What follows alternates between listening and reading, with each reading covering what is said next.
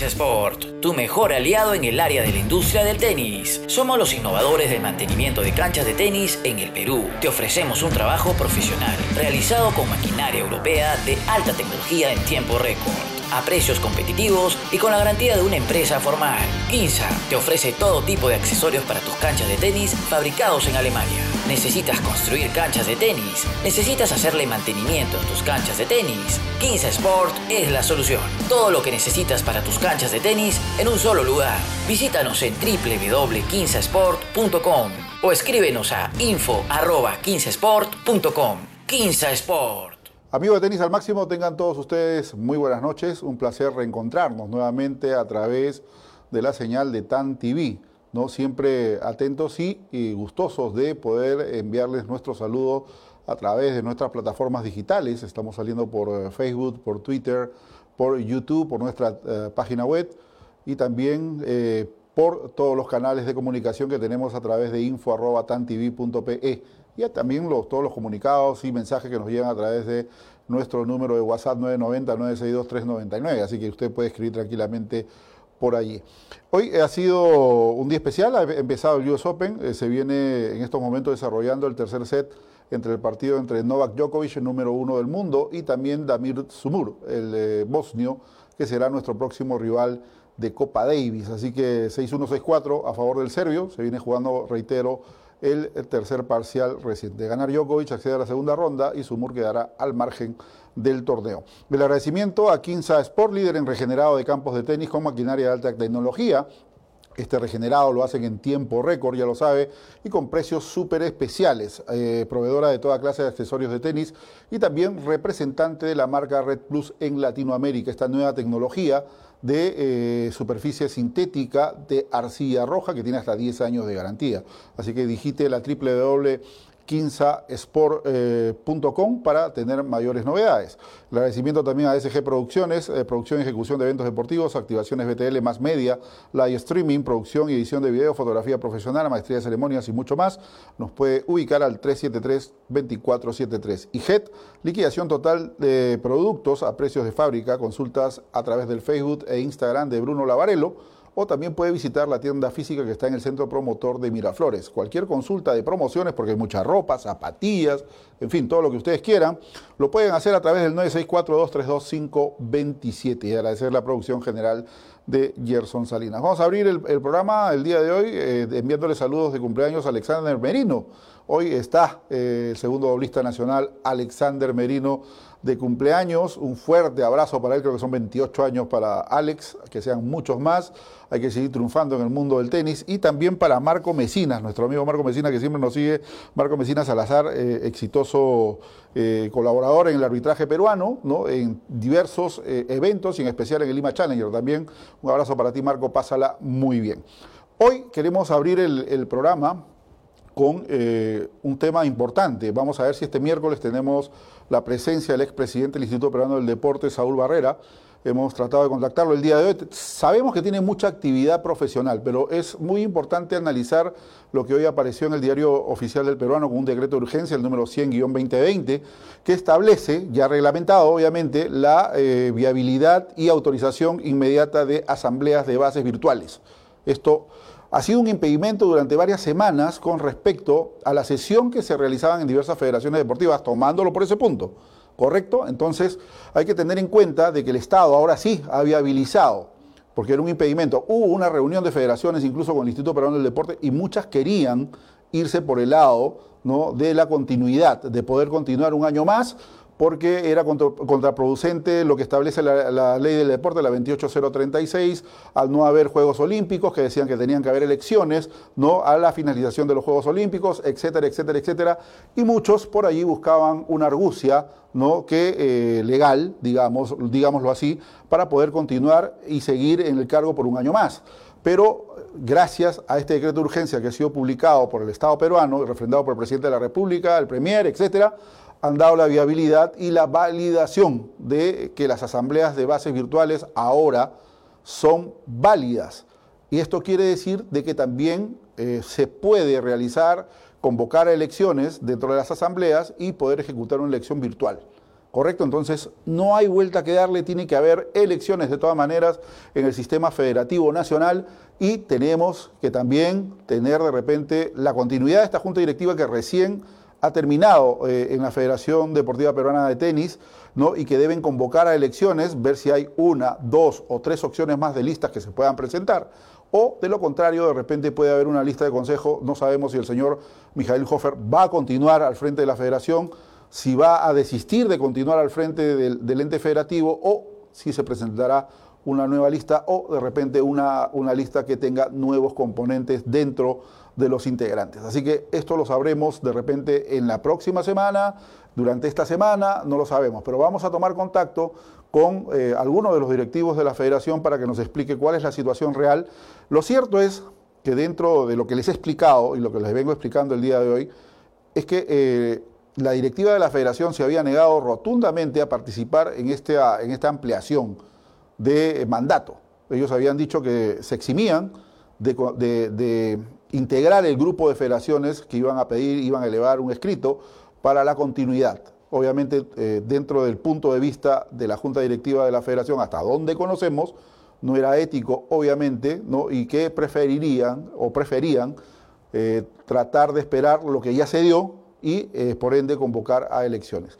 Esto, indudablemente, dentro de los estamentos de cualquier federación deportiva nacional, que eso es una asociación civil sin fines de lucro, ¿no? de giro privado, se convierten en público cuando hay representación nacional, eh, iban pues a consultar a las bases cuál era la mejor opción de continuidad. Pero gracias a este dispositivo, ¿no? a esta, este decreto de urgencia que ha sido publicado hoy en el Diario Oficial del Peruano, el Estado establece ya la viabilidad, no hay vuelta que darle, a seguir, van a haber elecciones de todas maneras y el día miércoles eh, trataremos de estar con Saúl Barrera, expresidente del Instituto Peruano del Deporte, para que nos amplíe este comentario, para que nos dé un punto de vista, qué es lo que puede ocurrir, qué es lo que puede pasar, cuál es el sustento legal, cómo observa el trabajo de las federaciones hoy en día, cómo se atraviesa la cómo se está afrontando el tema de la pandemia. Hay muchas federaciones que han recibido el recorte presupuestal no va a ser lo mismo en el término de este 2020 y en el inicio del 2021 porque van a sufrir un recorte importante las federaciones con respecto a este tema. Así que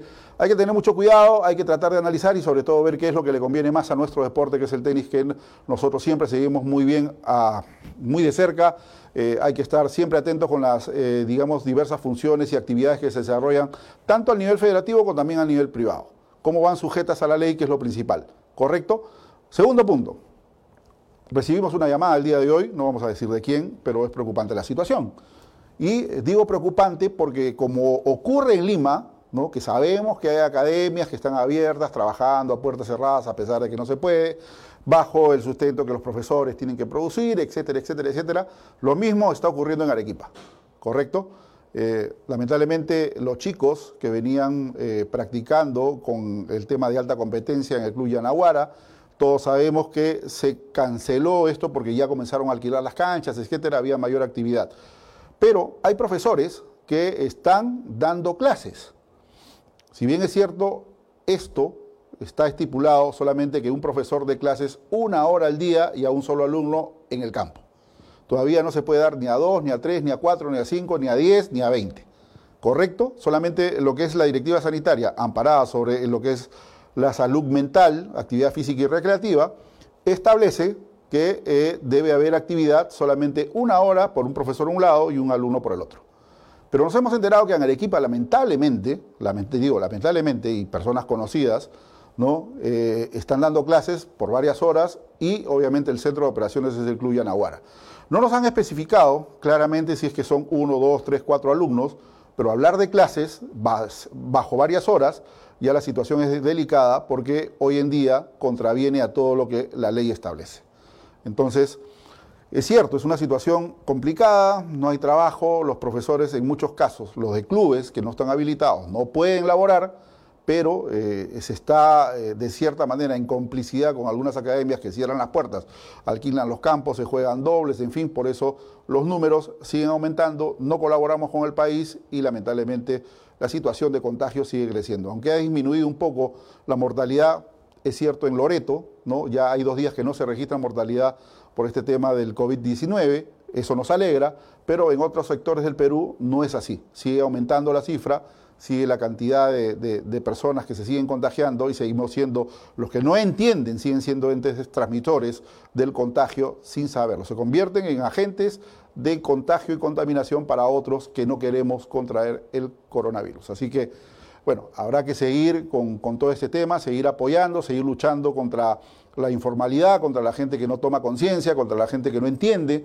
contra la gente que piensa que no ocurre nada, pero lamentablemente cuando recién llega el tema, ¿no? Es, es lamentable verdaderamente lo que, lo, que, lo que puede ocurrir. Así que, bueno, vamos a ver. Hoy también vamos a estar en unos minutos más, eh, ya estamos ocho y cuarto, eh, vamos a tomar contacto con Diego Acuña, porque Diego Acuña este viernes, 3 eh, de jueves, perdón, 3 de septiembre, va a inaugurar su programa Viviendo Tenis. ¿no? Así que Precisamente lo vamos a contactar porque la semana anterior hablábamos de toda esta comunidad de tenis que debe existir, que debe seguir creciendo. Obviamente nosotros somos un filtro también de poder promocionar una nueva alternativa. Decíamos que cada uno tiene su manera de expresar y ver las cosas dentro del tenis, así que se convierte también en una ventana y una tribuna de poder ofrecer un nuevo producto. Así que vamos a ir a la pausa comercial y luego de ella vamos a tomar contacto con Diego Acuña para que nos comente qué es lo que se viene a través de UCI TV. 15 Sport, tu mejor aliado en el área de la industria del tenis. Somos los innovadores del mantenimiento de canchas de tenis en el Perú. Te ofrecemos un trabajo profesional, realizado con maquinaria europea de alta tecnología en tiempo récord a precios competitivos y con la garantía de una empresa formal. Quinza te ofrece todo tipo de accesorios para tus canchas de tenis fabricados en Alemania. ¿Necesitas construir canchas de tenis? ¿Necesitas hacerle mantenimiento a tus canchas de tenis? Quinza Sport es la solución. Todo lo que necesitas para tus canchas de tenis en un solo lugar. Visítanos en www.quinzasport.com o escríbenos a info.15sport.com. Quinza Sport.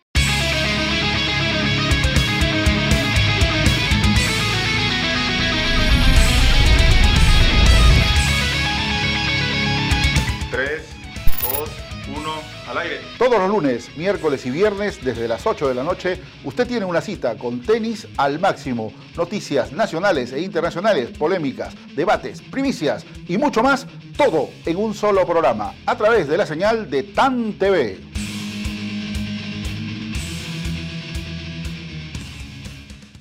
Bueno, retornamos a través de Tenis al Máximo y la señal de TAN TV. Ya estamos en, contacto el día de hoy con Diego Acuña, exjugador del equipo peruano de Copa Davis, obviamente. Diego, ¿cómo te va? Un placer tenerte aquí con nosotros esta noche. Encantado de estar con, contigo, Jorge, con tu programa. Un saludo a toda la gente que te ve en esta plataforma. Bueno, Diego, me alegré bastante porque me, pasaron el, el, flyer, obviamente, la semana anterior de esta nueva iniciativa, Viviendo Tenis. Cuéntanos un poco, es una, como hacías referencia tú, en tu red social de Facebook de que es una iniciativa personal. Cuéntanos en qué consiste, eh, cómo, cómo, está eh, armado el programa y eh, cuántas veces a la semana vas a salir. Sí, bueno, es un, es un proyecto que vengo armando ya hace varios meses, ¿no? muy orientado hacia las entrevistas exclusivas, siempre ir un poco más profundo de lo que solemos ver, del material al que podemos acceder como, como consumidores de, de tenis y de historias en general. Entonces el tenis se convierte en un punto de partida para conocer más de cerca a, personajes del tenis y a otros también, porque vamos a hablar también con actores, con cantantes, con políticos, con empresarios, que todos tienen el punto en común del tenis que finalmente enriquece nuestras vidas de diversas maneras. Pero claro está que voy a estar siguiendo el circuito también y, y estar informando de lo que va pasando en el universo del tenis principalmente. ¿no? Claro, ahora esto se convierte pues obviamente en un, proyecto muy distinto a lo que ofrecías con Mateo y con eh, Juan Diego, ¿no?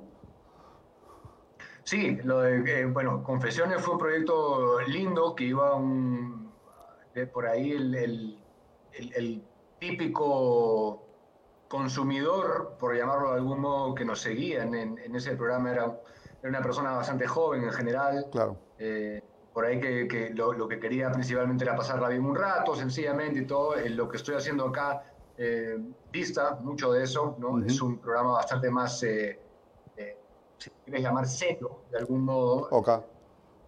Y, y, en donde busco entrar bastante más profundo con cada invitado, que eh, partiendo con Lucho Horna el jueves, creo que se va a marcar claramente el tenor de lo que se pretende lograr con las notas y con el programa por extensión. Claro, qué bueno, qué bueno, porque es otra óptica eh, muy diferente. Ahora, todos conocemos, pues hay mucha gente en este universo del tenis que, si bien es cierto, desde muy chico, como tu persona, que has llegado a representar y vestir la casaquilla nacional, eh, van ligados también al mundo empresarial, pero no dejaron de jugar, eh, hicieron una vida en torno al tenis. Hay muchos, muchos, de, como te, puedo poner un ejemplo de repente como Pablo Fernández, en fin, otros, otros personajes, ¿no? Piero de Micheli, que es de tu generación también, ¿no? Van ligados a lo que es la, ahora la rama empresarial, pero nunca dejaron la raqueta de lado, ¿no?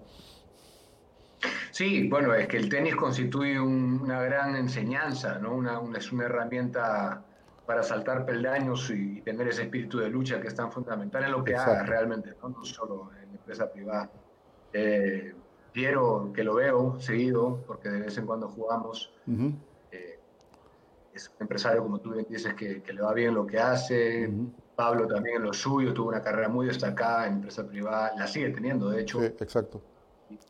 Sí, correcto. Son gente que también ha tenido grandes logros en el, tenis, en algunos más sonados que otros, pero a mí siempre me gusta eh, rescatar el mérito que ha tenido cada quien en su, en su momento, en su edad, en los torneos que participó, en lo que en la tribuna que le tocó habitar, ¿no? Correcto. Ahora, ¿cómo observas eh, esta nueva generación de tenistas que hoy en día es liderado por Juan Pablo Varías, eh, eh, Diego? Estoy muy, muy ilusionado por ver qué pasa con Juanpi para, para empezar, ¿no? Creo que yo estoy casi seguro que si es que no hubiera caído la cuarentena, todo lo que pasó, ya estaríamos hablando de él como jugador de ranking de doble dígito, ¿no? Claro. En este momento.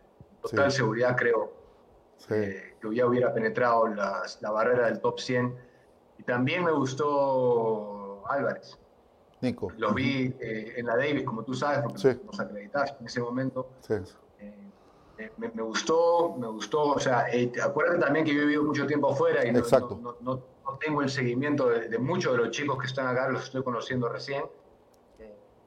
pero lo que vi me gustó y creo que hay, hay, hay, nivel, ¿no? O sea, Juanpi está para, para estar ahí en el 100 y, y yo lo que pude ver del nivel de Álvarez, el Nico Álvarez también me pareció que tiene ese nivel. ¿ah? Sí, sí, está muy bien, Nico. Ahora vamos a hablar, eh, conversamos con él el día domingo. Eh, bueno, ya va planificando de cierta manera las cosas, pero aún temeroso con el, con el tema de la pandemia como estamos todos. Eh, ¿Cuántos días a la semana va a ir esta nueva propuesta? ¿Va a ir una, dos veces por semana? La hora, por favor, Diego, para que el público también te pueda seguir. Vamos a salir en UCI, que varía dependiendo del operador de, de cable que cada uno tenga. Yo, por ejemplo, tengo Claro TV, es el 516 ahí. Debutamos el jueves a las 10 pm. Ya. Salimos los jueves a las 10 pm. Se repite en dos otros horarios que ahorita no, no, los tengo claros, pero lo importante es saber que el jueves a las 10 siempre va a estar ahí con, con algo fresco. Y bueno, también lo van a poder ver por YouTube, desde luego en el canal de, Viviendo Tenis y, o en el canal de YouTube de eh, UCI. ya. ¿no? Acá estamos tomando nota para poderlo también compartir con el público, porque siempre es bueno, ¿no? Siempre es bueno que estas alternativas en el ámbito nacional, como tú sabes, y yo también, es muy poca la, difusión que se le da al tenis, y que bueno, como lo compartíamos con los seguidores el día viernes pasado, de que se presenten estas, estas nuevas alternativas con una óptica muy distinta, una manera diferente de comunicar, pero que al final el fin común es darle esa difusión que el tenis necesita. Entonces, desde aquí saludamos nosotros pues esta, esta iniciativa que tienes tú y este nuevo reto personal, mi estimado Diego. Sí, se juntan, se juntan eh, una, serie de cosas, creo yo, en este proyecto. lo que quería hacer el canal por, por por un lado, y lo que quería hacer yo, mantener el, vínculo del tenis, pero al final esto lo hace uno para, para la gente, para la gente la que dice si le gusta, si no le gusta, si se entretiene, si no se entretiene. Todos podemos informarnos, ¿no? Pero eh, no es solamente informar, sino un poco trascender, ¿no? Y llegar a, al personaje y saber su historia de vida, a los que vamos a ir entrevistando. Y espero poder tener, digamos, un contenido que enriquezca, de cierto modo, la vida de la gente que nos, que nos vaya siguiendo, ¿no? Si vienen programas de, psicología del tenis, hablar con gente importante, ¿no? En ese sentido, ahorita no quiero, no quiero adelantar nombres, pero hay gente, gente bastante destacada en, la historia del tenis y, así ir construyendo juntos un camino en donde nos vayamos enriqueciendo y a la par que vamos siguiendo también eh, la actualidad del tenis y todo eso, que eso es Bueno, indudablemente que sí. Bueno, Diego, te agradezco estos minutos que nos has dado a, nosotros a través de Tenis al Máximo y, la verdad que te deseamos mucha suerte en este proyecto. Indudablemente que más adelante seguramente vamos a conversar, hay que eh, actualizarte un poquito más del tema cómo va en el ámbito nacional y vamos a estar charlando seguramente porque tú también eres un conocedor, has vivido tenis, has jugado tenis, has defendido la camiseta nacional y obviamente llevas el tenis en la sangre hasta más no poder. Un fuerte abrazo, Diego. ¿Algo más que desees agregar para toda la comunidad de Tenis al Máximo? No, agradecerte a ti, Jorge, por, por, la invitación. La verdad que se siente lo que, lo que dices, que quieres sumar realmente todo lo que sea para el tenis y todo. Y nuevamente eh, hacerle extensivo a todo aquel que, quiera ser parte de, esta travesía que comienza el jueves a que se sumen. Ya saben que el programa eh, lo estoy haciendo con la mayor de las ilusiones y con, con una gran, gran motivación y expectativa. Correcto, Diego. Un fuerte abrazo y éxitos. Gracias, Jorge. Buenas noches. Gracias, buenas noches. Bueno, ahí teníamos a Diego Acuña. Diego Acuña llegó a ser eh, número 817 del ranking ATP en abril, el 26 de abril de 2004. Eh, llegó a ser 1251 ATP el 13 de diciembre de 1999. ¿no? Ha defendido en tres ocasiones eh, las series de Copa Davis. Contra Canadá jugó dos partidos, el primero contra Fran Dancevich, ¿no? que perdió 3-1, y luego hizo dupla con Iván Miranda que también perdieron por 3-2. Eh, y en el partido de Asia que yo recordaba, ¿se acuerda que el día, el día viernes, el día viernes se los, se los decía a todos ustedes? de que eh, enfrentó a Hermes Gamonal de Chile, cuando ya Perú había perdido la serie frente a González y Mazú, enfrentó a Gamonal 7-5, 6-3 y cerró el quinto partido, si más no recuerdo, Piero de Micheli en aquel entonces.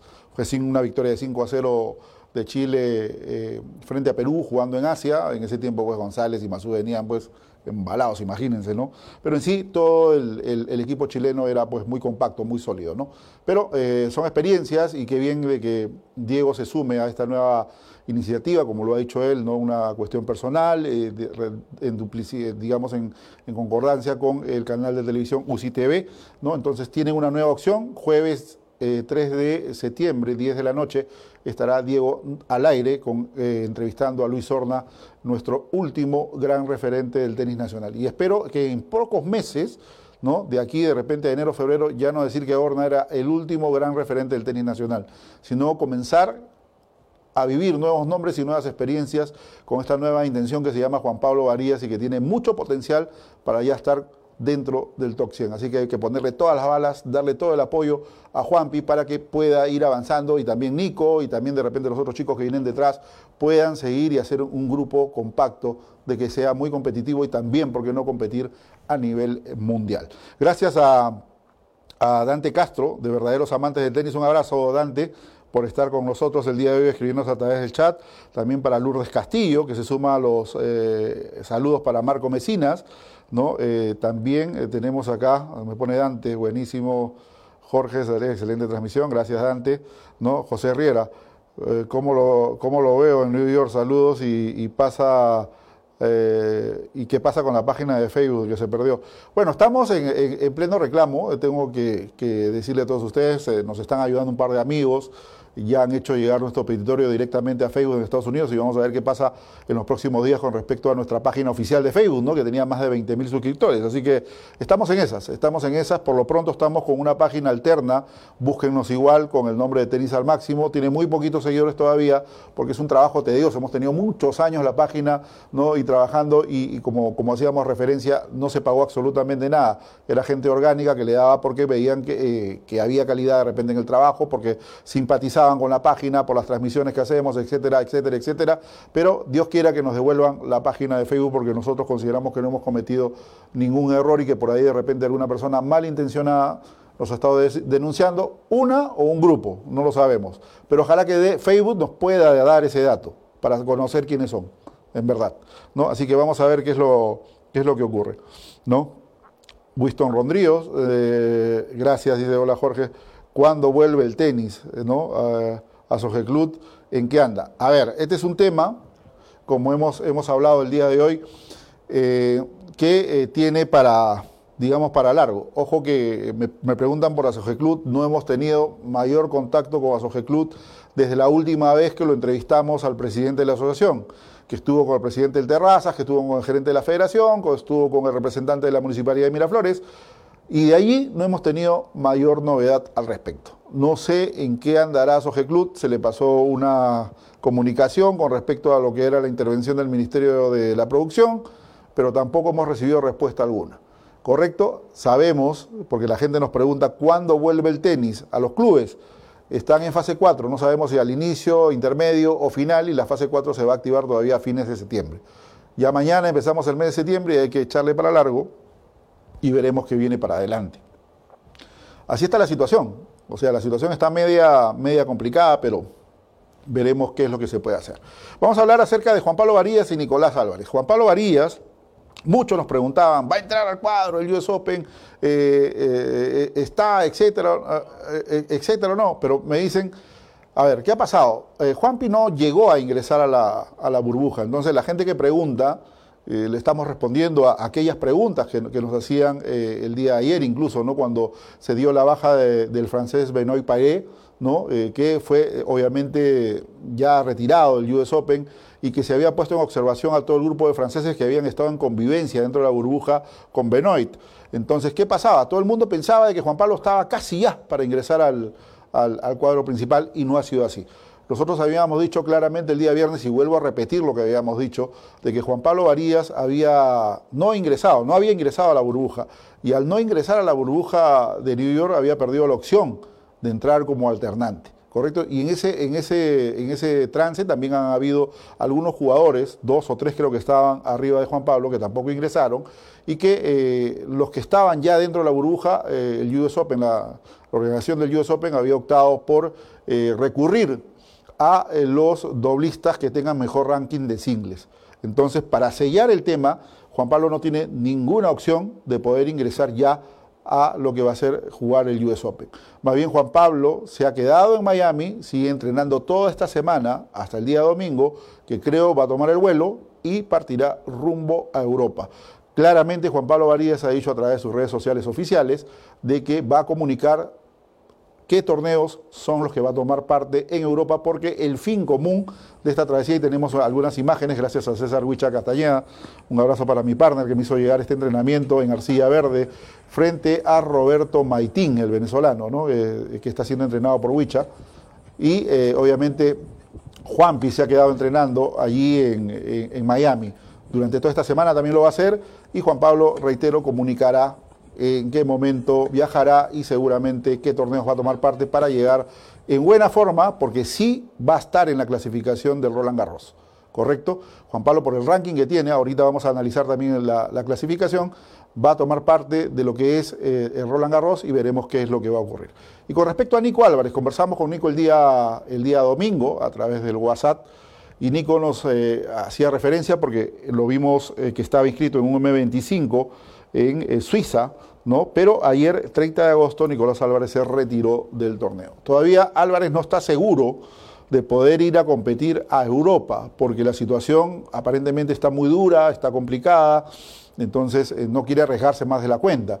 Entonces, de no llegar a concretar el viaje a Europa, eh, Nicolás Álvarez estaría apuntando a lo que es los Estados Unidos de Norteamérica para tomar partes de, algunos torneos MS25 o también algunos torneos Challenger que se van a dar allá.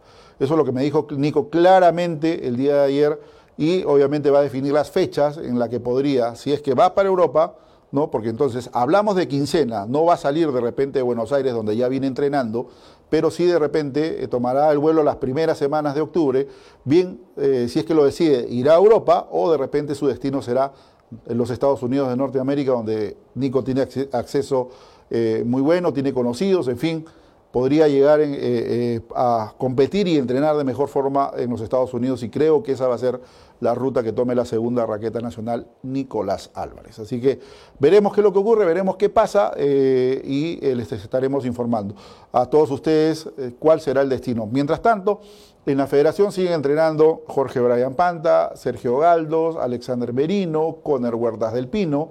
Están entrenando también algunos juniors. Mauricio Chazú también está dentro del grupo. Están entrenando algunos, algunos juniors y también parte del equipo FedCat con algunas, algunas chicas que son juniors también en parte de lo que es lo autorizado por el Instituto Peruano del Deporte. Ahora, la federación ya está alquilando canchas también los días de semana, creo que a partir de, las 4 de, la, de 4 de la tarde a 6 de la, de la tarde es el alquiler que eh, están haciéndolo todo a través de manera virtual por el portal de la federación tenisperú.com.pe para todos los que quieran de repente ir y relajarse un poco dentro de un predio que es seguro, que está con todos los protocolos establecidos. Es una opción más que se ha presentado, ¿no? porque la federación no estaba alquilando los campos en, en estos momentos. Así que veremos qué es lo que sucede. Vamos a ir a la pausa comercial y luego de ella vamos a también intentar tomar contacto con Carlos Monjes. Ya Carlos está calentando motores, se ha visto el US Open el día de hoy. Eh, vamos a, tratar de conversar con él porque ya en los próximos días se integrará también como eh, parte del staff de eh, comentaristas en Tenis al Máximo para comentar de todo un poco. Pausa y volvemos. 15 Sport, tu mejor aliado en el área de la industria del tenis. Somos los innovadores del mantenimiento de canchas de tenis en el Perú. Te ofrecemos un trabajo profesional realizado con maquinaria europea de alta tecnología en tiempo récord a precios competitivos y con la garantía de una empresa formal. Insa te ofrece todo tipo de accesorios para tus canchas de tenis fabricados en Alemania. ¿Necesitas construir canchas de tenis? ¿Necesitas hacerle mantenimiento en tus canchas de tenis? Quinza Sport es la solución. Todo lo que necesitas para tus canchas de tenis en un solo lugar. Visítanos en www.quinzasport.com o escríbenos a info.15sport.com. Quinza Sport. Bueno, entramos a este bloque del programa, vamos a analizar el ranking que se ha movido de una u otra manera, tanto a nivel global como también a nivel eh, nacional. Vamos a empezar con el top 100 del ATP. ¿no? Eh, Novak Djokovic, ya usted lo tienen en pantalla, Novak Djokovic sigue siendo el número uno del mundo, pero ha aumentado el puntaje a 10.860 puntos. Rafael Nadal se ubica en la segunda posición con 9.850, Dominic Thiem, el austriaco, en la tercera con 7.135, Roger Federer en la cuarta con 6.630, Daniel Medvedev con 5.890 puntos en la quinta eh, ubicación el ruso, el griego Stefano Tsitsipas sexto con 5.095 eh, puntos, Alexander Zverev, el alemán en la séptima ubicación con 3.630, y también tenemos a eh, Matteo Berretini, el italiano, en la octava posición con 2.940 puntos. Gael Morfield cierra la novena posición con 2.860 puntos, el francés. Y David Goffin, el belga, en la décima ubicación con 2.555 puntos. Hay varios que están jugando indudablemente este eh, US Open, así que veremos qué es lo que ocurre más adelante. Vamos con el ranking de los latinoamericanos liderados por Diego Schwartzman, que el día de hoy perdió un partido increíble. Ojalá que Carlos se conecte en un, instante más para poder hablar de este tema, porque Schwartzman tuvo hasta dos match points para cerrar en el quinto set y no lo pudo cerrar contra Cameron Norrie. Increíble ya. Pero eh, Diego eh, lidera el ranking eh, en el puesto número 13, es el mejor latinoamericano ubicado. Está en la misma ubicación con 2.265 puntos.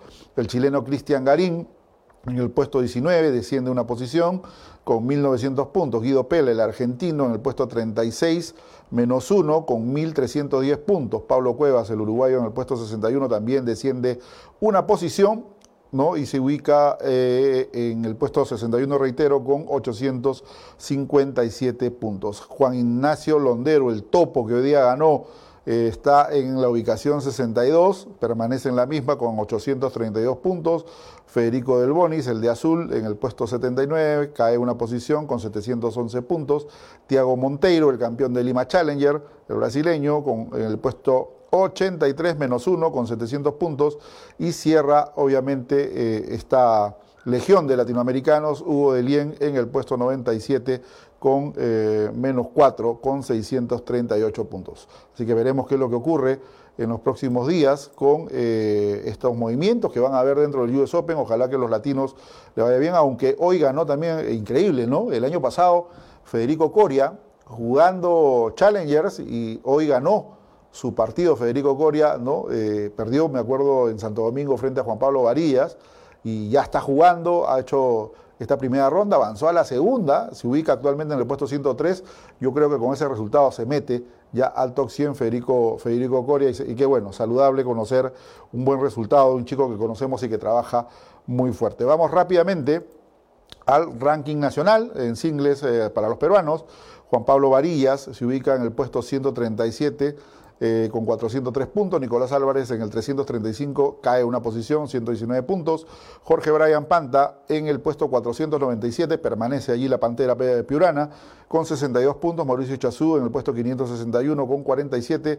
Conner Huerta del Pino en el puesto 744 en individuales, ojo, menos uno con 24 puntos. Pedro Yamashkine en el 1609 con dos puntos, Rodrigo Montes de Oca en el 1701 con un solo punto, Rodrigo Sánchez en la misma posición con un punto y cierra la fila Sergio Galdos en el puesto 1893 con tan solo un punto. Ojo que estamos hablando del ranking individual nacional.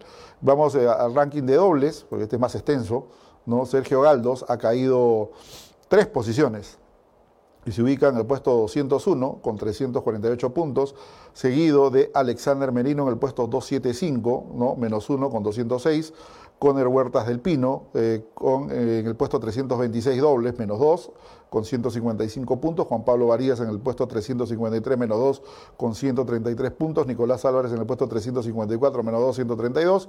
Jorge Brian Panta en el puesto 419, permanece en la misma ubicación la Pantera Piurana. En el puesto 103, Mauricio Echazú en el puesto 888, menos 5 con 32. Pero Yamasquina en 1361, menos 2 con 11 puntos. Mateo Veró ¿no? en el puesto 1672, menos 2 con 5 puntos, Ignacio Buse, Nachito, en el puesto 1928, menos 3 con 3 unidades, Gonzalo Vuelo, Gonzalete, 1945, menos 3 con 3 puntos, Dulio Valebona, en el 1970, menos 4 con 2 puntos, y Alberto Alvarado de Rospi en el puesto 2284, 2284 como lo quieran, menos 4 con 2 puntos. Y eh, no me dice el switcher si es que ya estamos con Carlos Monge todavía. Ya estamos con Carlitos Monjes. Bueno, vamos a darle la bienvenida entonces a Carlos Monjes que está con nosotros en el programa y vamos a seguir en un instante más analizando el ranking femenino. Carlos, ¿cómo te va? Muy buenas noches. Bienvenido al programa. Hola Jorge, ¿cómo estás? Eh, gracias por la invitación. Eh, encantado de, estar por aquí en contacto, así que a la orden. Correcto. A ver, ¿qué, has venido observando? ¿Cuál es tu apreciación acerca? Obviamente en las próximas semanas ya vamos a estar empezando el programa los dos juntos, eh, tú de forma virtual, en fin pero eh, haciendo los análisis que, que, eh, se merecen, ¿no? que se merecen dentro de lo que se va desarrollando en el tenis. Hoy, obviamente, se ha iniciado un gran slam atípico, como es el US Open, muy raro, muy diferente, pero al final no deja de ser gran slam, ¿no? Sí, sí, absolutamente. Creo que se necesitaba ver tenis a nivel mundial, ¿no? el contexto ha sido eh, muy particular. De hecho, muchos jugadores comentaban lo raro que se sentían eh, de, jugar en estas condiciones, ¿no? Lo, que expresaba Garín, Shortman la, semana anterior. Eh, hoy resultados, algunos sorprendentes, otros no tanto, la lógica se impuso, pero con muchas cosas que comentar, ¿no? Tenemos resultados de hoy, las opiniones encontradas respecto a la creación de la federación o de la asociación de jugadores, ¿no? El caso Benoit Per, que que, está siendo bastante polémico en, un poco los protocolos alrededor. Creo que hay harta información, Jorge, para compartir. Así que, que no, la, la, la, actualidad tiene muchos temas sobre la mesa. Sí, yo creo que el miércoles precisamente estábamos separando para ver el, el, caso de Benoit Per, ¿no? porque es un caso, eh, digamos, atípico. O sea, si se han detectado, ¿qué, ¿qué, qué, va a pasar si es que hay casos positivos que se detecten sobre la marcha? ¿Se van a ser retirados? ¿no? o eh, se les está permitiendo a algunos, no fueron tan estrictos como fueron en Cincinnati, que se detectó al, preparador físico, a, Galván, ¿no? que al final resultó ser un falso positivo, lo sacaron del torneo, los encerraron 14 días. En este caso de Benoit Per, ¿no? que ha dado obviamente positivo, se debió también actuar con la misma rigidez con los demás jugadores que tuvieron contacto con él, incluso parte del cuerpo técnico. ¿Qué hubiese pasado si hubiese, si hubiese ocurrido lo mismo de, de Cincinnati, Carlos? No, absolutamente. De hecho, venía leyendo en la tarde que hay varios jugadores aislados en sus habitaciones y que están solamente permitidos de salir a jugar mañana. Por ejemplo, Medvedev, ¿no? Eh, se hablaba de que él está aislado y que mañana sale a jugar y con la misma vuelve a cuarentena. Entonces, es una situación bastante particular que nada le debe saber bien a Guido Pela y a Hugo de eh, Totalmente de acuerdo, totalmente de acuerdo. Claro, totalmente de acuerdo, ¿no? Porque no ha habido la misma rigidez, ¿no? Si están todos en una sola burbuja, en la misma locación, ¿no? No, hay mucha diferencia entre Cincinnati y el US Open por el lugar, ¿no? Están en el mismo recinto. Entonces, ¿por qué se actuó de una manera con, eh, obviamente, los dos sudamericanos y parte del cuerpo técnico? ¿Y por qué no se ha actuado de la misma forma con los franceses? ¿No? Esa es una gran interrogante. Absolutamente, claramente pues deja sin sabores, deja sensaciones de tratos diferenciados, eh, crea polémica alrededor, así que bueno, vamos a ver cómo esto avanza. Ojalá que en lo deportivo le vaya bien a Guido Pela con la vuelta y a Belín, así que esperando un poco sus partidos el día de mañana. Correcto. ¿Cómo has visto el arranque de los latinos el día, el día de hoy? Una pena enorme por lo que le pasó al Peque, ¿eh? la verdad que tuvo todo para cerrar el partido, ¿no? Yo estuve viendo el partido eh, de manera intermitente. Eh, empezó bastante cómodo, los dos primeros sets ganando, confirmando, eh, generando quiebres y confirmándolos casi inmediato. Así es. Y algo ocurrió el tercer y cuarto set que, que los pierde muy fácil, creo que fue 6-1, 6-2 o 6-2, 6-1. Y en el quinto set eh, estaba 5-3, tuvo tres match points, eh, sacando y recibiendo, y finalmente terminó perdiendo 7-5, ¿no? Entonces, mala gira para el Peque, que se estuvo preparando harto en Bahamas, él estuvo casi dos, tres semanas preparándose por ahí, Cincinnati segunda ronda, eh, segunda ronda como Pelka y ahora se va en primera con Norris. Así que seguramente con, con, con Sinsabor en su, en su banco. Eh, muy, muy contento por el caso de Coria, ¿no? Debutando en, en Grand Slams con triunfo. Eh, como tú hace un rato también Londero ganando. Garín anda, anda peleando y sufriendo un poco con Blanche. Así que bueno, vamos a ver cómo, cómo hicieron la jornada los, los latinoamericanos. Sí, ahora iba a haber un típico duelo argentino si es que ganaba Schwarman, ¿no? Ahora va a quedar en, manos, en manos de Coria vengar al Peque después no contra el Norris, ¿no? Sí, sí, sí, va a ser un lindo duelo. Los dos son, son muy cercanos, son muy amigos, ambos de la categoría 92 de Argentina, pero bueno, lamentablemente tendrá que esperar un poco y ojalá que Coria pueda avanzar a la tercera ronda. Esto de, lo, de los 92 como que más o menos suena, suena un poquito a quienes llegaron y quienes no, ¿no? Porque siempre en la lucha los vemos a Colarini, lo vemos a Velotti, pero lamentablemente pues no dieron el paso que dieron, eh, eh, digamos, esta, esta parte de, la, de los argentinos que sí ya vienen compitiendo en el alto nivel, ¿no?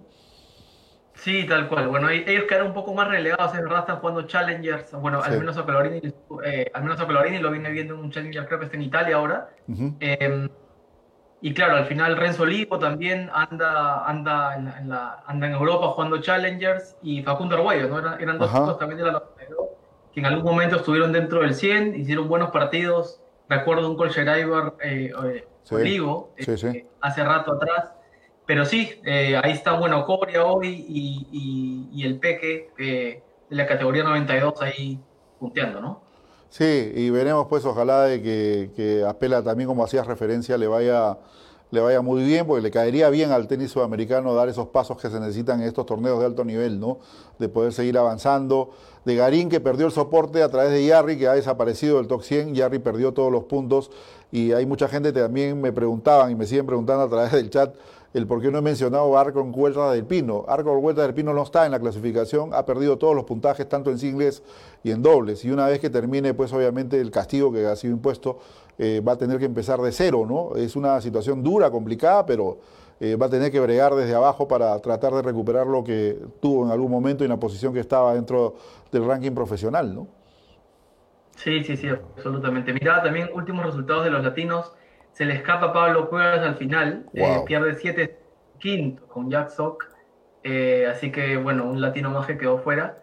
Eh, Garín, como te decía, anda, anda, anda batallando, así que bueno, vamos a ver cómo termina cerrar el día. Bueno, veremos. Pablo, Pablo Cuevas creo que todavía va a seguir en el torneo jugando en la modalidad de dobles, ¿no? Creo que está, está en dobles también. Así que veremos cómo le va al uruguayo en esta que fue campeón en el 2008 con Luis Horna en el Roland Garros. Dentro de todo esto, eh, Carlos, eh, eh, tú también eres un hombre que consume mucho, mucho tenis. ¿Cómo has visto la situación de los peruanos en estos últimos tiempos hasta antes de la pandemia?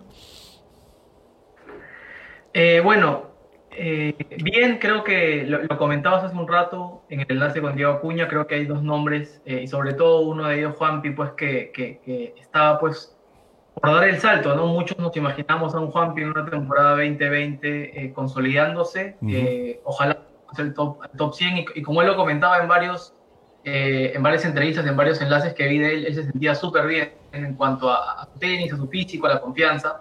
Una pena que esto le haya generado esta, esta para. De hecho, tenía yo la expectativa de poderlo ver como, como, como, el, como jugador alterno entrando al, al, al Creo que al final Juanpi, por, por un poco contexto, decide no viajar a Nueva York, me parece, creo que estaba en Miami con mucha castañeda. Así es. Y, finalmente no llega, ¿no? Así que bueno, esperemos que la, lo que resta del año en Europa eh, le permita a Juanpi volver a competir, que es lo más importante, volver a competir bien, estar sano, ¿no? siempre es un riesgo alto, pues, entrar a la competencia y que, y que, y que el cuerpo no se adecue al, al, reinsertarse, pues, a la, competencia, ¿no? Entonces, Juanpi venía súper bien, ojalá que la segunda parte de, de, lo que resta de, de, le vaya bien, y bueno, Nico Pérez, la verdad que no sé con qué vuelve Nico para, para, lo que hay, no sé si está compitiendo o no, pero, pero bueno, Juanpi y, y Nico venían venían en, alza, ¿no? Nico viene entrenando en Argentina, ¿no? Nico se quedó, eh, toda la pandemia se ha quedado en Argentina, no ha podido entrenar por muchos meses, obviamente aquí en Perú se comenzó a entrenar mucho más antes que lo que ha podido hacer Nico en Buenos Aires, pero ya ahora viene eh, entrenando de forma regular con su cuerpo técnico, con Hernán Gumi, que es su, su coach. Y bueno, hasta el año pasado, paradojas, ¿no? Eh, ¿Te acuerdas que, que Nico entrenaba con el Chucky Junqueira, ¿no? Y ahora Chucky Jonqueira ha pasado a ser el coach de, de, Coria, ¿no? Y está jugando Grand Slam con Coria.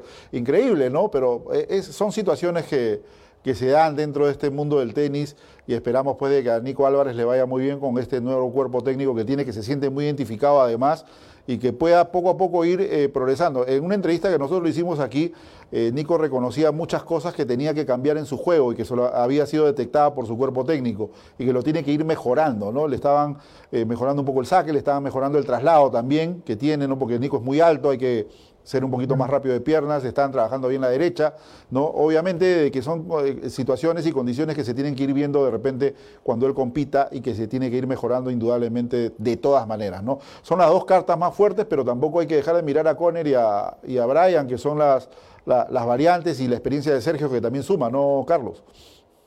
Sí, sí, absolutamente. Hay que, hay que ver cómo compiten y, y, cuándo, ¿no? Creo que hoy la la dificultad o el desafío está en, cómo volver, cuándo volver, en dónde volver. Así que seguramente ambos deben estar planificando esto de la, la mejor manera con sus equipos de trabajo. Eh, y bueno, vamos a ver qué para lo que, lo que restan de estos tres o, tres meses y medio que por ahí queden de, posible competencia en el año. Bueno, ojalá que se den, ¿no? Todavía también queda, queda claro si es que, que va de todos los challengers que empezaban de Santo Domingo hacia abajo eh, cuatro cancelados, tres todavía en pie, como es el Challenger de Lima, eh, Santiago y también el, eh, se, me escapa uno por ahí, pero son tres Challengers que todavía están, digamos, el de Guayaquil. Guayaquil, Lima, y, Lima Guayaquil y, Santiago son los que todavía no han dicho no vamos, siguen todavía en pie y ojalá que se den todas las condiciones para, para poderlos ejecutar, aunque ya se hizo mención de repente que también Igma Sport evalúa la, manera de realizar el challenge de repente posiblemente a puertas cerradas, ¿no? Sí, bueno, hay que. Es, una total incertidumbre, ¿no? Uno, no termina de entender cuál, cuál es la mejor forma de hacerlo. Seguramente van a ir mirando qué pasa afuera, qué funciona, qué no funciona. Pero, pero ojalá que por el, que por el bien del tenis eh, y claramente cuidando todas las medidas de seguridad y protocolo pueda haber competencia. Así que bueno, esperar un poco qué, qué dicen las semanas en adelante. Ahora, por la condición de la región, eh, está complicado incluso hacer torneos ITF por acá, ¿no? ¿Qué opinas tú? Sí, a ver, e, es, creo que hablaba y leía un poco artículos la semana anterior en relación al deporte en general, ¿no? Este, lado del fútbol, confirmaba hace poco con Mebol y FIFA, entiendo que, las eliminatorias se daban, eh, no termino de entender el cómo ni, ni, ni, ni los pormenores, pero sí creo que el, que, el, pensar en que en la región puedan darse competencias eh, es como medio complicado todavía, ¿no? Eh, hay países donde, donde la cosa todavía eh, no termina de, de, de, mejorar en, en, lo que a pandemia se refiere. Así que bueno, vamos a ver qué ocurre, vamos a ver qué pasa. Recién en Argentina creo que liberaron el tenis hace, hace pocos días, luego de entonces, claro, pensar en competencia y en torneos es, es como un poco raro todavía, ¿no? Y más aún que aquí en el Perú no se han aperturado los, vuelos internacionales, ¿no? Está todavía en veremos si es que a fines de septiembre se permite o no se permite, hay una evaluación constante, pero eso también como que no te permite planificar algo a nivel internacional y solamente pensar en, de repente en una, una función local. Eh, yo no sé si la federación de repente tiene ya eh, la vía libre o autorizada por el IPD como para plantearse algunos torneos nacionales. Más aún que todavía no hay la apertura de los clubes, esto también perjudica de cierta manera el accionar, ¿no? Sí, está todo eh, cerrado, ¿no? Se decía que para que, bueno, los clubes están en la fase 4, la fase 4 creo que se ha venido postergando. Eh, el gobierno decretó el cierre, la extensión de la emergencia sanitaria hasta, hasta, diciembre. Así que eh, no sé cómo va a quedar eso. ¿no? Hay, hay clubes que, que, están, entiendo yo, trabajando con protocolos y que, y que, y que venían buscando eh, las formas adecuadas y normales, por supuesto, para poder aperturar y atender a los socios y recibirlos, pero entiendo que ninguno de los clubes está todavía funcionando. Sí, pues veremos qué pasa, qué pasa en el camino. Ok, Carlos, no, no te quiero usar de, tu tiempo. Eh, ojalá, y le vamos a decir al público, vamos a, vamos a estar implementando una nueva plataforma de comunicación para poder articular con Carlos, poder articular de repente con Bianca, en fin, con otros panelistas que vamos a tener aquí para podernos ver todos y poder comentar lo que vamos a, poner en pantalla, abrir temas de debate, en fin, una serie, una serie de detalles para que usted salga ganando con respecto a los programas y las emisiones que hacemos los lunes, miércoles y viernes. ¿Algo más que desees agregar, Carlos? Ojalá que ya el miércoles podamos estar este, empezando el programa muy temprano. Dale, no Jorge, eh, nuevamente gracias. Creo que hay harto tenis por consumir. Aprovechemos a los que nos gusta el tenis estas semanas que vienen y los meses en adelante. Así que nada, encantado de, estar en, contacto, encantado de poder compartir un poco lo que, lo que uno va viendo, así que eh, a disposición y, y, ojalá el viernes estemos de vuelta por acá. Ya, dale, un abrazo y saludos por casa para todos. Fuerte. Gracias. Eh, cuídate, Carlos. Eh, ahí teníamos a Carlos Monjes. gracias. Eh, Carlos Monjes, que es habitual comentarista con nosotros en transmisiones en vivo, se integra, se suma también al staff que vamos a estar analizando, evaluando, en fin, una serie de detalles. Vamos con el ranking femenino que lo habíamos dejado paralizado. Bueno, no ha habido mayores alteraciones. Ashley Barty en la primera ubicación, Simona Hallet en la segunda, Carolina Pliskova, que viene jugando como siembra uno en el US Open en la tercera, Sofía Kenning en la cuarta, Elina Vitolina en la quinta, que no están jugando. Bianca Andrescu, la campeona defensora del US Open, tampoco está, en la sexta ubicación. Kiki Bertens, la, la, holandesa, tampoco está situada en la séptima casilla. Serena Williams, que levanta un puesto, sube a la octava, ¿no? tras su participación en Cincinnati con 4.080 eh, puntos. Naomi Osaka también levanta una posición, se ubica en la novena. Y Belinda Bencic, la eh, suiza, que no está obviamente presente tampoco en el US Open, décima posición, cierra el top 10. Y Mónica Puig está en el puesto 90. Increíble cómo ha caído la eh, boricua. Y vamos al ranking nacional femenino, ¿no? Está Dominique Schaefer en la primera ubicación, sube un puesto en, en la ubicación 880. ¿Qué será de Dominique? No hemos tenido contacto con ella, eh, eh, de repente está, estará planificando jugar algunos torneos en Estados Unidos. Segunda ubicación, Romina Cuno en el puesto 993 permanece en la misma casilla. Vamos al doble, Dominique Schaefer, puesto 774 menos 1 con 43 puntos. Anastasia Yamashkine, que ya se operó, vamos a tratar de contactar a la rusa para ver qué tal salió y cómo va la rehabilitación.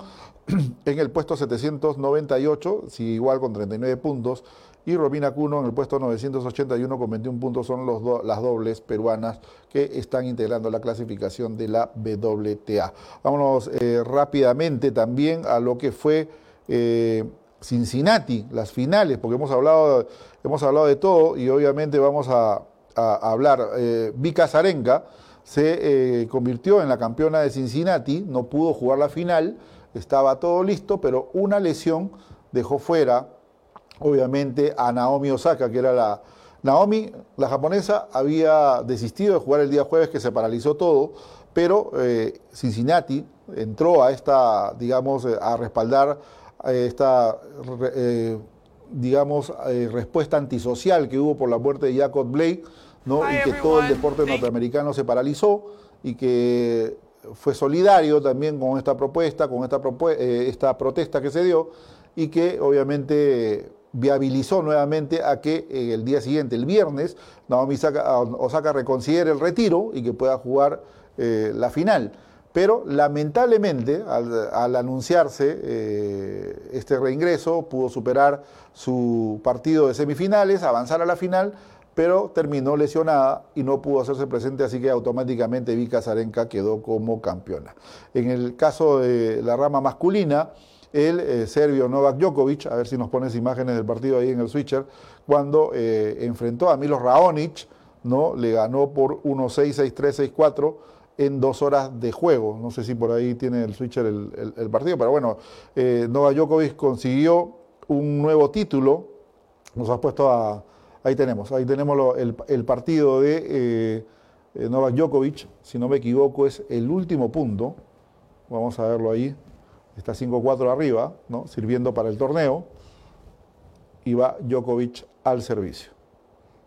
Vamos a analizar porque es importante, gracias a las imágenes cortesías de ESPN. Lo tenemos al serbio que hoy día, supongo debe haber ganado también a Sumur en 3. Y mire, saque abierto, lo tiene Raonis de lado a lado, 15-0. Su cuerpo técnico que hacían un, rombo ahí, ¿no? Siempre se sientan en la misma ubicación, ¿ah? ojo con eso.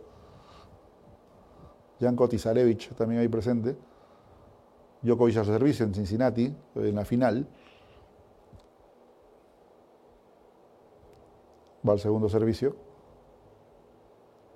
Muy extraño transmitir tenis, ¿eh? por Dios. La verdad, ojalá que se vuelvan a abrir las competencias.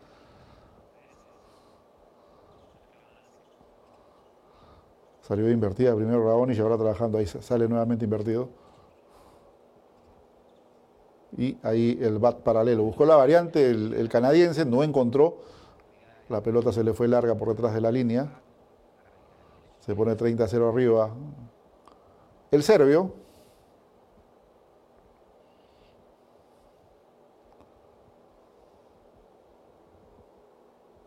va al servicio. Tuvo muchos, muchas fallas. Hay que recordar que Djokovic estaba con problemas de cervical ¿no? Eh, durante el torneo y eh, en el pase a la, a la, final que jugó un gran partido frente a Roberto Bautista Agut, también tuvo molestias allí con, eh, digamos, la zona del abdomen, ¿no? Ahí se encuentra una buena pelota en devolución defensiva por parte de Djokovic, alta, ¿no? el drog, llega la devolución de Raonic, la devuelve con un globo Djokovic y ahí el smash por parte del canadiense. 30-15.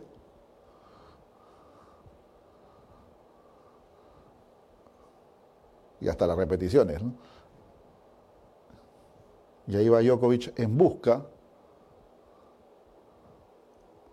de seguir avanzando y ponerse doble match point.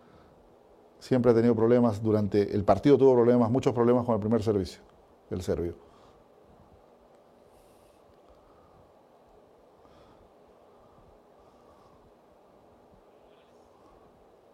Treinta iguales.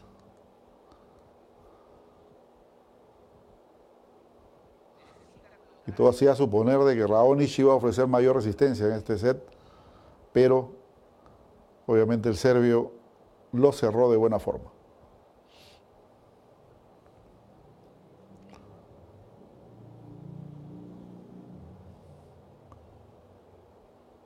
Segundo servicio. Se han dado cuenta que durante eh, el juego de este game no metió una pelota buena en el primer servicio Djokovic.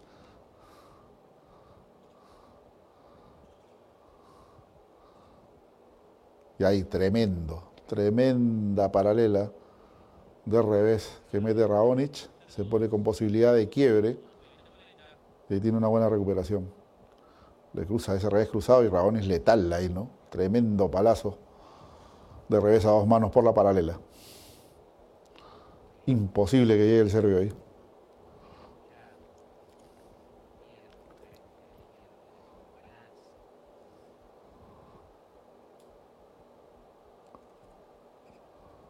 Otro primer servicio errado, tiene que recurrir al serbio ya con un, servicio, segundo saque más defensivo.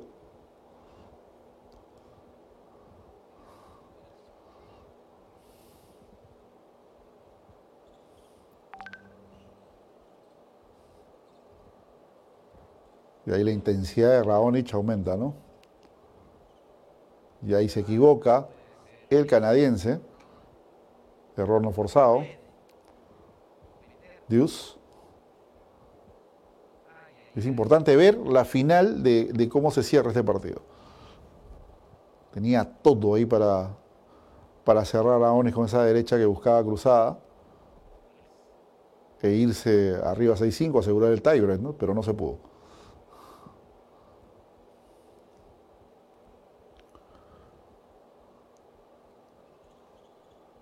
ahora sí un buen saque en primera de Djokovic. Mire cómo tremendos pases de ajuste para, para invertirse el serbio, ¿no?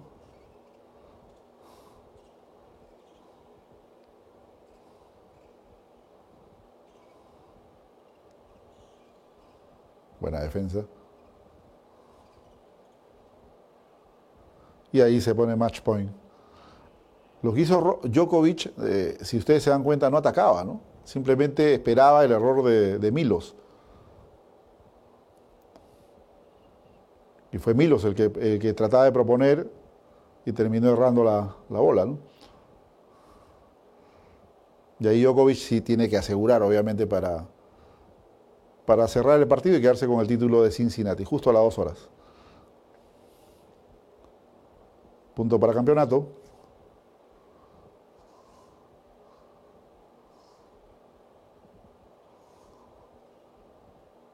Y ahí vuelve a fallar Raonic y Nova Djokovic que cierra este partido y se queda con el título de Cincinnati. 1-6, 6-3, 6-4 en dos horas de juego. Correcto, ahí veíamos entonces cómo cerraba el serbio, vamos eh, rápidamente también, ahí tienen el trofeo de Cincinnati, vamos con, con, el dobles, el doble femenino también, Keva de Plechlet, ¿no? la, la checa, e Iga Siatet, la polaca, vencieron a Nicole Meicher de Estados Unidos y Yi Fan Su de China, siembras 2, por 6-4-7-5 en una hora 14 minutos de juego. Y el doble masculino recayó en Pablo Garreño Busta y Alex de Minaur, el, español, y el eh, australiano, que vencieron a la dupla eh, Jamie Murray y eh, Neil Spugby, ¿no? los británicos, por 6-2 y 7-5 en una hora 23 minutos. Esos son todos los campeones de Cincinnati que se dieron y obviamente vamos a entrar ya rápidamente para cerrar el día de hoy con algunos resultados del US Open que se han dado el día de hoy. Thompson venció a Travaglia por 6-3, 6-4, 4-6, 6-2. Alejandro eh, Divadovic, ¿no? Foquina, el español, ah, venció a Denis Novat por 3-6, 6-4, 6-3, 1-6, 6-0. como habíamos estado dialogando con de Carlos Monge, eh, Cameron Norrie venció a a Diego Schwarman por 3-6, 4-6, 6-2, 6-1 y 7-5. ¿no? Igor eh, Erasimov ¿no? venció a Dusan Lajovic por 6-1, 4-6, 6-4 y 6-4. ¿no? Federico Coria, lo más importante, a Jenson Jung por 2-6, 4-6, 6-4, 6-1 y 2-0 y retiro. ¿no? por parte de este, y Juan Ignacio Londero, el topo, venció a Don Sokoy, el ruso, por 6-3, 6-3, 7-5, letal en 3. Muy buena performance por parte de eh, Juan Ignacio Londero. Denis Chapovalot, de los partidos más importantes, venció a Sebastián Corda, ¿no? que tenía a Huaycar por 6-4, 4-6, 6-3 y 6-2. Ojo con ese nombre, Corda. Adrián Manarino venció a Lorenzo Soneo por eh, el francés sobre el italiano 6-1, 6-4, 2-6 y 6-3. Mientras que Alexander eh, Sasha Sveret venció a Kevin Anderson, el sudafricano, por 7-6 en 2, 5-7, 6-3 y 7-5. ¿no? Jack Sot, como hacíamos referencia, venció a Pablo Cuevas por 3-6, 6-4, 6-2, 4-6, 7-6 en 2, partidazo de Cuevas. ¿no? Eh, luego, en la, hora ya prácticamente de la tarde, vamos a, estamos buscando acá el resultado de Novak Djokovic. Venció a nuestro próximo rival de Copa Davis, el bosnio Damis Umur, por 6-1, 6-4 y 6-1. Así que todavía se viene jugando el duelo estadounidense entre John Isner y Steve Johnson para cerrar la jornada masculina en el US Open. También se han dado muchos partidos el día de hoy con resultados favorables para la siembra número uno, Carolina Pliskova, que cerró con éxito su partido y avanzó a segunda ronda sobre Anelina Kalinanina por 6-4 y 6 a 0. Bien, señores, de esta manera hemos llegado a la parte final del programa. El día miércoles la invitación está abierta para reencontrarnos a partir de las 8 de la noche con otra sesión más de tenis al máximo. Agradecer a todos ustedes por vuestra eh, compañía, agradecer también el switcher a Gerson Salinas por excelente producción y Dios mediante, cuídense mucho, protéjanse, que la situación todavía está muy complicada. Nos reencontramos el día miércoles. Buenas noches.